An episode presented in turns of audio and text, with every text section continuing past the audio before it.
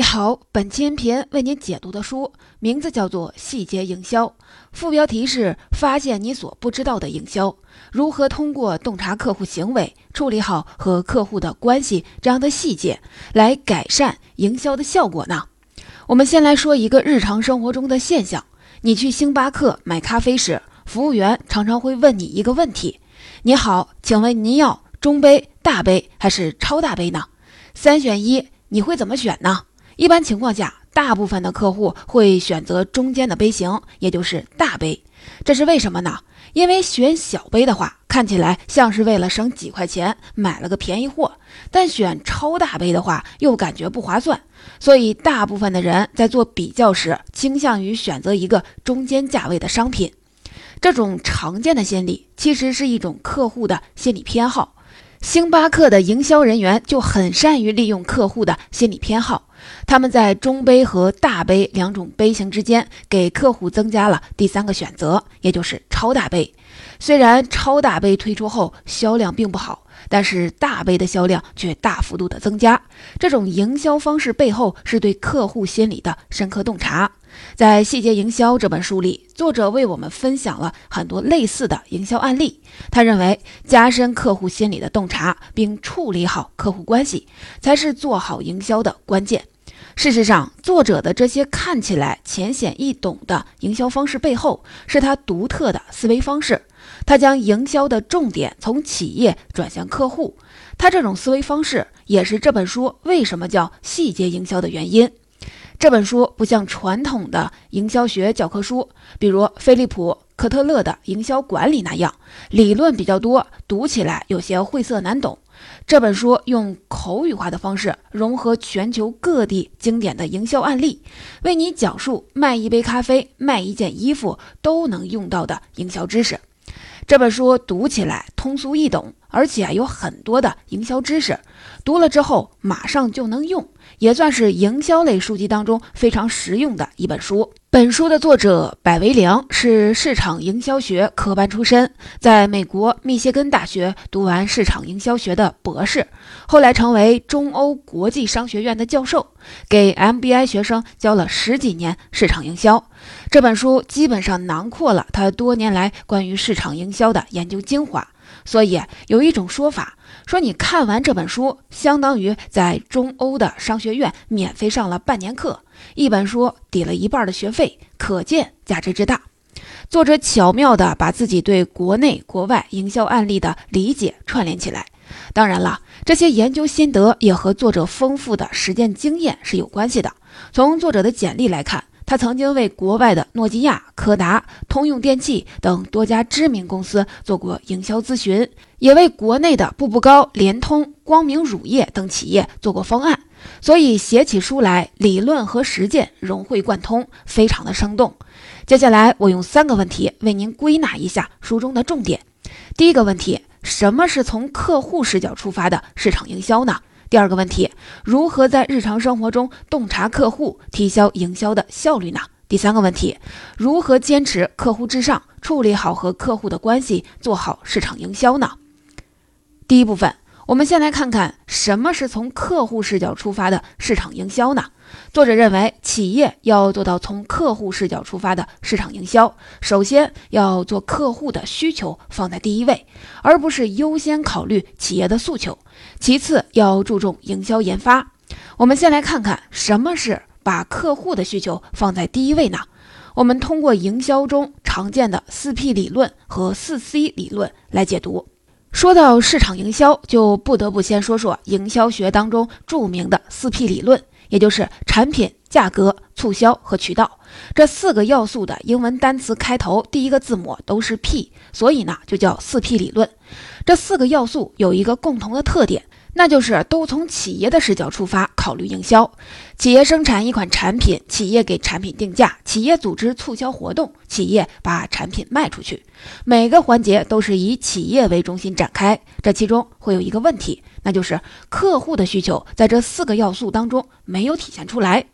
一九九零年，北卡罗来纳大学的广告学教授鲍勃·劳特伯恩针对四 P 理论的不足，提出了四 C 理论。四 C 理论包括了客户、成本、沟通、便利这四个要素的第一个英文字母都是 C 开头，所以呢叫四 C 理论。劳特伯恩教授认为，企业要把客户的需求放在第一位，努力降低客户的购买成本，充分考虑客户在购买过程当中的便利性，最后还应该以客户为中心进行有效的沟通管理。我们以手机营销为例，进一步理解一下四 C 理论。第一个 C 是指客户，所以做好手机营销的前提是研发一款满足客户需求的手机，而不是从企业现有的产能出发，不了解客户需求就匆忙的生产。从客户出发的企业在生产前会先了解客户需求，比如说面向老年人的手机最大的需求就是功能简单、按键方便；面向年轻小女孩的手机需要拍照好看、P 图方便。而对于商务人士来说，手机 P 图不是最大的需求，拿在手上有质感、能彰显身份才是刚需。这就是从客户的角度出发做产品，不同于四 P 理论中从企业现有的产能出发生产。四 C 理论的第二个 C 是成本，这里的成本和四 P 理论当中的价格不一样。价格是从企业的角度看问题，企业生产一款手机，定定价九百九十九元卖给客户，企业获得利润。但是成本却是从客户的角度来思考，不仅包括价格，还包括购买或者是使用产品过程当中产生的其他花费。举个例子，假如你在美食街售卖披萨，客户买披萨不是花几十块钱就行，客户还得考虑去美食街找到披萨店的时间成本。如果因为外出吃披萨没时间去健身房，因此感到愧疚，还会产生一部分的心理成本。这些成本加起来比几十块钱要多得多。另外，即便是免费的东西也是有成本的。比如说，企业承诺免费修手机，表面上看不收钱，但如果客户需要等个十天半个月才排得上号，这个时间算下来成本也不少。所以说，企业做营销时，不仅要考虑产品的价格，还要考虑客户付出的成本。四 C 理论的第三个 C 是沟通，沟通不是简单的促销行为，而是从客户的角度出发，了解客户经常关注的话题、使用的网站，甚至是订阅的微信公众号都有哪些，然后进行精准的传播。最后一个 C 是便利，便利不仅包括让客户购买方便，还包括让客户使用方便。比如说，客户服务及时周到，说明书简单易懂。总结一下这部分的内容：从客户角度出发营销，要考虑客户的需求，研发客户需要的产品，还要考虑客户使用产品花费的所有的成本。从客户使用习惯出发，做好传播，最后是为客户提供便利。只有做到这四点，才真正做到了四 C 理论当中从客户视角出发的市场营销。从客户角度出发做好营销，除了遵循四 C 理论外，还需要注重研发。你也许就会纳闷儿，说到研发，平时听的最多的是产品研发、技术研发，难道营销也需要研发吗？这个观点在十年前，也就是这本书刚出版时被作者提出来，算是相当的前卫。因为大部分的人认为营销就是市场部的工作，而市场部其实只负责执行类工作。比如说写策划方案、做营销活动，很少在执行营销活动前进行深入全面的研究。那么，什么是营销研发呢？作者认为，营销研发是指对客户的消费数据和全行业的同类产品进行详细的分析研究，最后找到创新增长点，指导营销策略的制定。作者给出了两个研发营销的方法。一是向全世界最优秀的企业学习，比如说可口可乐、苹果公司；二是不断的试错，不断的犯错。以个人电脑的发展史为例，我们一起来看看世界级的优秀企业苹果公司是如何在同质化的市场竞争中找到营销增长点的。在苹果电脑出现以前，戴尔、惠普等个人电脑的生产商一直在寻找新的增长点，比如说降低价格、提高售后服务的质量。但这样小幅度的创新一直没有带来销量的大幅度上涨。直到乔布斯出现，他研究客户的消费数据和全行业的同类产品后，发现整个个人电脑市场上，电脑的颜色只有黑色、白色、灰色，这些颜色商务范儿十足。有没有可能从颜色上进行创新呢？他大胆地给个人电脑换上了不同的颜色，比如说金色、粉色、绿色等等。这个创新听上去虽然小，但是却大大的提高了产品的销量。苹果电脑的出现给个人电脑市场带来了全新的营销增长点，这背后是创始人对营销的深度研发，对客户需求的准确把握。作者认为，每个企业都需要这样的部门，专门研究营销背后客户需求的变化，不断的去寻找产品的创新点，最终找到那个营销的增长点。上面讲的就是第一个问题，什么是从客户视角出发的市场营销？作者强调了围绕四 C 理论做好营销的重要性，也就是说，从客户的需求出发，研究客户需要的产品，考虑客户使用产品花费的所有的成本，从客户的使用习惯做好沟通，为客户提供便利，做到这四点才算做好了营销。最后还讲了从客户角度出发做营销要注重研发，也就是说对客户的消费数据和全行业的同类产品进行分析，来指导营销策略的制定。作者给出了两个方法，一个是向全世界优秀的企业学习，第二个是不断的试错，不断的犯错。了解了什么是从客户视角出发的市场营销，我们也就掌握了作者强调的营销思维方式。但是，怎么使用这套思维方式去进行具体的营销活动呢？作者给我们提供了一个有效的方法：如何在日常生活中洞察客户，做好营销。作者认为，一个优秀的营销人要善于在日常生活的细节中洞察客户心理。我们以脑白金为例，今年过节不收礼，收礼只收脑白金。这句广告语通过电视迅速地传播到了千家万户，但其实这句话不是创始人史玉柱凭空想出来的，而是做了大量的客户访谈、观察客户行为后才发现的。史玉柱在调查中发现，客户都有希望别人送自己保健品的心理，但是客户自己不会去买，于是这个广告就定位在送礼首选，最后脑白金成为了家喻户晓的送礼商品。客户除了希望别人给自己送礼的心理之外，还有哪些常见的心理特征经常被营销人员所利用呢？我们一起来看看作者给出的三个关于客户的洞察。第一个洞察是每个人都讨厌失去。经常逛街买衣服的人常常会遇到这种情况：老板拉着要走的客人说：“这件衣服就剩最后一件了，现在不买，回头就卖完了。”这个对话听起来是不是很熟悉呢？如果客户不想失去马上到手的衣服，一定会立刻的买下这件衣服。也许客户并不是很需要这件衣服，只是害怕错过罢了。另一个常见的现象就是，大街上常常有拉着横幅叫卖的人，最后三天亏本大甩卖，走过路过不要错过。这个广告语也是抓住了人都讨厌失去、害怕错过的心理。这两个现象都说明，讨厌失去、害怕错过是一种常见的客户心理。深度理解客户的这种心理，对于做好营销很有帮助。我们来看看这种客户心理背后的深层原因。作者做过一个小测试：假如你现在有两个选择，第一是你不用抽签，给你三万块钱；第二个是你抽签儿，但只有百分之八十的概率获得四万奖金，百分之二十的概率是一分钱都拿不到。你会怎么选择呢？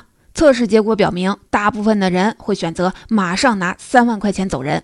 在另外一个小测试中，同样给你两个选择：第一个是你不用抽签，一定会失去三万块钱；第二个是你抽一下签儿，会有百分之八十的概率失去四万，但是还有百分之二十的概率一分钱都不会失去。你又会怎么选择呢？测试后发现，大部分的人会选择抽一下签儿，即使可能会失去四万块。这个结果说明，每个人都更害怕失去马上到手的东西。如果今天能拿到三万，就不会冒险拿四万。了解了这个洞察，常常可以在营销当中运用。如果你想让客户从你这儿买东西，你不要告诉他买了你的东西会得到什么，而是告诉他不买你会失去什么，这样就能提高成交的概率。说了每个人都讨厌失去，现在我们来说说第二个洞察。如果让客户先付出小恩小惠，后面从客户那儿获得大恩大惠的机会也就大大的增加了。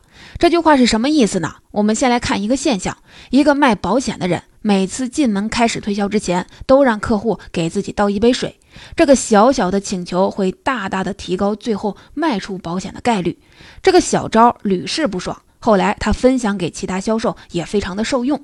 那么，为什么客户付出了一个小恩小惠后，从客户那儿得到一个大恩大惠的机会就会大大的增加呢？因为客户给你占了个小便宜，就好比他做了一份投资，投资他和你的关系。而每个人都讨厌失去一份投资，所以他就会害怕不答应你的请求，会失去之前对这份关系付出的投资，所以就顺下去给你一个大恩惠了。如此看来，找别人帮一个小忙，不仅能增进感情，还能促成交易，是不是就很有意思呢？下次有机会，你也可以在营销当中尝试一下。这里要多说一句。假设上面卖保险的例子中，那个人让客户给自己倒的不是一杯水，而是一瓶可乐的话，这个营销的效果就会大打折扣。为什么水换成了可乐就不行了呢？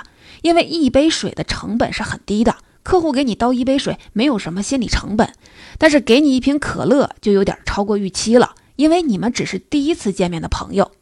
了解了第二个洞察，客户付出的小恩小惠后，得到大恩大惠的机会就会大大增加。我们来分享第三个洞察：吸引客户。首先要分散他的注意力。为什么这么说呢？因为在注意力分散的情况下，客户容易失去理智，产生冲动消费。去过赌场的人，或者在电影里看过赌场环境的人都知道，赌场的背景音乐都是比较嘈杂。这是为什么呢？因为嘈杂的音乐可以分散注意力。促进非理性的消费。为了吸引客户购买，首先要分散他的注意力。这个过程用现在流行的话说叫做洗脑。举个例子，保健品的销售人员特别善于运用这个技巧。他们常常邀请客户参加他们公司的内部活动，几千个人在一个礼堂里开始给客户讲故事。癌症病人吃了这个保健品后，癌症都治好了。边讲故事边播放悲情的音乐，让客户的情绪失控。几个感人的故事讲完后，客户还沉浸在现场的音乐和眼泪当中。这时，商家给客户一个现场特价，客户马上购买，不管这个保健品贵不贵，有没有用。这就是典型的利用分散注意力，削弱客户的理性能力来促成交易。企业分散客户注意力的方法很有效。因为它降低了客户大脑的思考能力，在营销当中经常的使用。假如你是做营销的专业人员，相信这三个客户洞察对你会非常的受用。当然了，这里需要提醒的是，这些客户洞察不是永远正确的，甚至大多数时候都不是正确的。因此，当你在运用时，需要具体问题具体分析。我们上面讲的就是第二个问题。如何在日常生活中洞察客户，做好营销？作者列举了三个比较常见的客户洞察。第一个是每个人都害怕失去即将到手的东西；第二个是先让客户帮一个小忙，后面让客户帮你一个大忙的几率会大大的增加；第三个是通过分散客户的注意力，能够削弱客户的理性思考能力，促成交易。最后需要特别提醒的是，没有永远正确的东西。这些洞察在营销中能不能用到，还得具体问题具体分析。除了要洞察客户，作者认为处理好客户关系也同样的至关重要。接下来我们进入本期的最后一个问题：如何坚持客户至上，处理好客户关系，做好市场营销呢？说到客户关系，每家公司的员工手册上几乎都会写上这句话：顾客至上。顾客就是上帝，甚至在公司的墙上都会拉上这样的横幅，提醒员工为客户创造价值。但是真正做到的公司却很少。那么，到底应该如何处理好和客户的关系，做好营销呢？作者给出了三个方法：一个是站在客户的立场思考问题；第二个，聘用真正了解你们公司的客户当你的员工。第三是做自己公司的客户或者竞争对手的客户，体验自己公司的产品或者是竞争对手的产品。我们先来重点说说站在客户的立场思考问题，因为这是一种先要掌握的思维模式。站在客户的立场思考问题，一方面需要从客户的视角看清行业全局，不要一叶障目不见泰山；另一方面需要了解客户的真实需求，而不是一味的想当然。假如你是一家快消品公司的 CEO，你每天在办公室处理各种事情。为了方便思考，你在办公室放上漂亮的玻璃橱窗，然后把自己公司的产品放在橱窗里，每天面对产品思考公司战略。但是在现实世界中，在各大超市陈列的快消品中，客户看到的是市场上所有同类的产品，包括你的竞争对手的产品。作者认为，你们公司的产品最多只占整个行业百分之十五的市场份额。所以啊，如果你每天在办公室看到自己橱窗中只摆放着自己的产品，那么你在思考公司的问题时，就很容易蒙蔽自己。合适的办法应该是把所有同类产品放在一起，也就是客户在超市看到的真实的产品陈列的样子。这样，你每次思考时才能从客户的视角看清行业全局。另外，站在客户的立场上思考，还需要了解客户的真实需求，而不是想当然。七幺幺便利店的创始人铃木敏文在《零售心理战》这本书当中曾经分享过一个例子：一次过年的时候，超市对做年夜饭必须用到的黑豆进行了促销，把原本按一斤一斤卖的黑豆变成了买好几斤再送一斤的销售模式，想用这种加量不加价的活动来增加销量。但是这样卖的却并不理想，这到底是为什么呢？原来当时日本社会老龄化严重，丁克家庭也不少，所以家庭成员在不断的减少。超市用加量不加价的方法来促销，如果在物质匮乏的时候，客户是乐于买单的。但是现在每个家庭人数都减少了，加量不加价这种促销方式也就不再是客户的真实需求，甚至赠送的黑豆吃不完，成为了一种心理负担。所以说，做好营销也需要根据客户需求的变化及时调整。我们说完站在客户的立场思考这个思维模式后，接下来就得说说客户关系管理的具体方法。首先要说的一个方法是让客户参与到公司的经营当中。一个著名的案例就是 IBM 曾经任命他的老客户郭士纳做 CEO。郭士纳虽然对电脑几乎是一无所知，对电脑行业也不懂，但他从老客户的角度出发，一下子就发现了 IBM 亏损的实质原因是产品和地区间缺乏合作和协调，导致成本增加、资源浪费。依据这个原因，郭士纳迅速地加强对不同地区、不同产品之间的整合，一年的时间就使得企业解决了当时的转型危机。一九九三年，IBM 的年报还是亏损八十亿。到了一九九四年，IBM 不仅没有亏损，还盈利三十亿美元。你可能就会问，为什么 IBM 内部的人没有看到这个问题呢？那就是当局者迷，旁观者清。郭士纳作为 IBM 的客户，能够从客户的角度出发解决问题，而不是从公司内部的角度看问题。这也是聘请客户来当公司员工的价值所在，因为客户不仅懂公司的产品，同时具有客户的视角。小米公司也尝试让粉丝成为员工。小米的 CEO 雷军在一次对外的分享当中说：“小米的新媒体的运营团队很多是从粉丝当中招聘的。另外，小米之家杭州站的店长也是一名资深的米粉，因为喜欢小米的产品，所以也选择加入小米工作，并做到了店长的岗位。总之呢，作者认为从客户中招聘员工会让公司大大受益。”说完让客户参与到公司的经营当中这个方法后，接下来我们说另一种方法，那就是你要成为自己公司的客户或者是竞争对手的客户，真正去体验自己公司的产品或者是竞争对手的产品。说白了，这个方法就是腾讯创始人马化腾的那句话：“一秒变小白”，把自己变成什么都不懂的客户，去体验自己的产品。沃尔玛的创始人山姆·沃尔顿就经常这么干，他会开着自己的小飞机到各个地方的超市去巡查，和店里的客户交流，然后改进服务的细节。几十年如一日。不仅如此，他在自传《富甲美国》中还写道，即使是和家人一起外出旅游，他也要到竞争对手的商店巡视一番，看看竞争对手有哪些细节值得学习。就是这样多年的坚持和改进，才造就了沃尔玛的传奇。到这里，我们就说完了三个处理好客户关系的方法。最后还得再提醒一下，处理好客户关系，最大化追求客户的满意度，并不是公司的最终目标。公司的最终目标就是追求利润，而追求客户满意度是实现目标的方法。所以不要本末倒置。总结说到这儿，《细节营销》这本书的主要内容我们就讲完了。我们一起再来回顾一下。首先，我们说到了从客户角度出发的营销思维模式。要运用营销中的四 C 理论，以及如何运用这个理论的方法。另外，作者还强调了营销研发的重要性。想要做好营销的公司，不仅需要搭建市场部，还应该搭建自己营销研发团队。接着，我们从洞察客户心理的角度，给出了具体的从客户角度出发的营销方法，帮助我们更好的做营销。这里我们说到了三种常见的客户心理，比如说每个人都害怕失去，还比如分散客户的注意力，能够削弱客户的理性思考，促成交易。在这里要注意，这些洞察不会永远的正确，但是在营销当中，如果善于总结，随时改进的话，会大大的提高营销的效率。最后，我们从维护客户关系的角度说了具体的营销方法。首先，我们需要站在客户的立场上去思考问题。具体的方法有：让客户参与到公司的经营当中来，还有做自己的客户或者是竞争对手的客户，亲身体验产品的好坏，然后改进营销的细节。百维良教授的这本书，自从二零零九年出版以来，已经十多年了。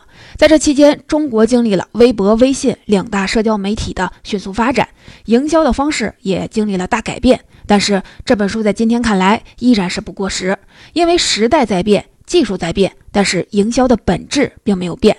从客户的视角看问题的核心理念也没有变。这本书讲到的所有营销细节，用一句话串起来，就是从客户出发，完善营销中的每一个细节，做好市场营销。就像著名的管理学者德鲁克所说：“企业的唯一目的就是创造客户，客户的价值再怎么高估都不会错，在营销中更是如此。”另外，这本书中提出的营销研发也体现了作者的预见性。因为二零零九年这本书出版时，提出营销研发的公司还很少，这在当时算是一个洞见。站在今天来看，其实现在很多企业的部门配置中，除了市场部，还新增了数据部。这个部门就是通过分析客户和全行业产品的相关，进行精准营销的一个后台支持。这也算是营销研发在现代企业当中的体现。